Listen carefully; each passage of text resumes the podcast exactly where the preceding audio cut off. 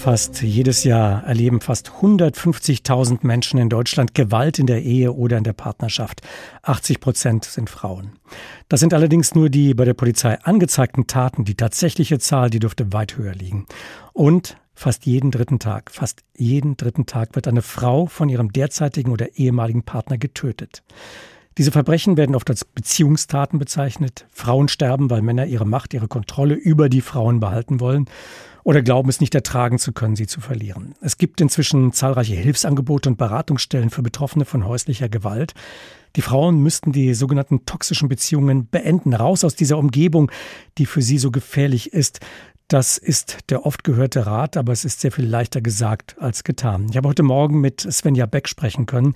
Sie ist Betroffene von häuslicher Gewalt und Gründerin und erste Vorsitzende des Vereins Toxische Beziehungen überwinden im südhessischen Otzberg. Und ich wollte von ihr wissen, Sie hätten die Attacken Ihres Partners ja fast nicht überlebt. Warum haben Sie sich nicht schon bei den ersten Schlägen Ihres Partners aus dieser Beziehung gelöst? Warum haben Sie ihn nicht früher verlassen?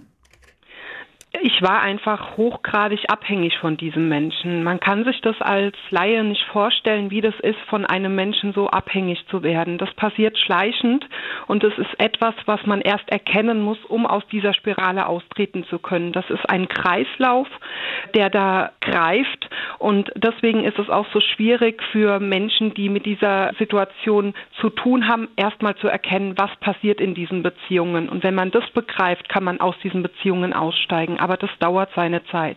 Wie war das bei Ihnen? Hat das Begreifen dann irgendwann eingesetzt? War das das Mittel, diesen ja, Teufelskreis irgendwo zu durchbrechen?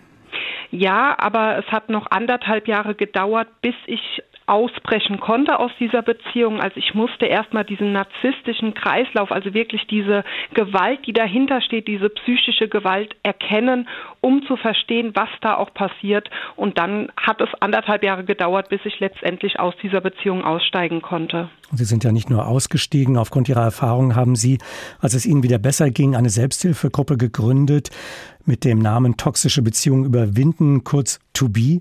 Es ist hauptsächlich eine Hilfe von Betroffenen für Betroffene. Wie kann denn da die Hilfe ganz konkret aussehen? Ja, also es ist so, dass wir eine virtuelle Selbsthilfegruppe gegründet haben in Facebook, die mittlerweile 9250 Mitglieder hat. Das ist der absolute Wahnsinn. Da ist immer 24 Stunden einfach jemand da, mit dem man sich austauschen kann. Und es soll eben ein Selbsthilfeprojekt sein. Und mittlerweile greift es sehr, sehr gut. Auch unser Verein ist sehr gut vernetzt. Wir können sehr viel anbieten. Wir haben einen Rechtsanwalt, der alle vier Wochen ein Meeting hält. Also da ist wirklich Hilfe da, wo man auch die Frauen stabilisiert stabilisiert. Das funktioniert nicht immer offenbar. Drei Frauen, die in ihrem Verein Mitglied waren, sind im vergangenen Jahr von ihren Partnern getötet worden. Das muss ein Schock für Sie alle gewesen sein in dieser Selbsthilfegruppe, in dem Verein. Was glauben Sie, warum konnte man Ihnen nicht helfen? Es ist einfach so, dass viele, viele Frauen nicht ernst genommen werden in dieser Situation. Und das muss sich deutschlandweit ändern. Ich finde die Sache mit den Fußfesseln wunderbar, weil es einfach so ist, dass die Männer dadurch mehr kontrolliert werden und auch selber natürlich eingegrenzt werden.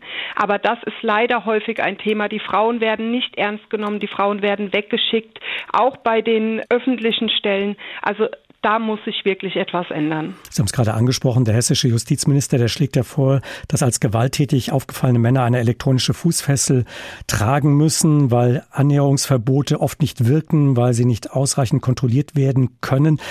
Expertinnen und Experten gehen ja davon aus, dass die Gewalt gerade dann eskaliert, besonders gefährlich wird, wenn die Frau beginnt sich zu wehren oder Hilfe sucht, sich trennt, den Täter anzeigt. Ist das eine Erfahrung, die Sie bestätigen können, dass das eine besonders gefährliche Phase ist, in der diesen Frauen geholfen werden muss?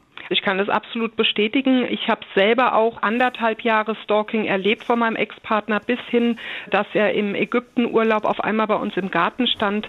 Das sind Sachen, die Frauen werden dadurch noch mehr eingeschüchtert, können sich wirklich überhaupt nicht lösen von dieser Beziehung und es wird dann gefährlich, weil einfach der Täter die Macht und die Kontrolle über die Person verliert, über die er die ganze Zeit Macht ausgeübt hat und genau da müssen wir anfangen, die Frauen zu schützen.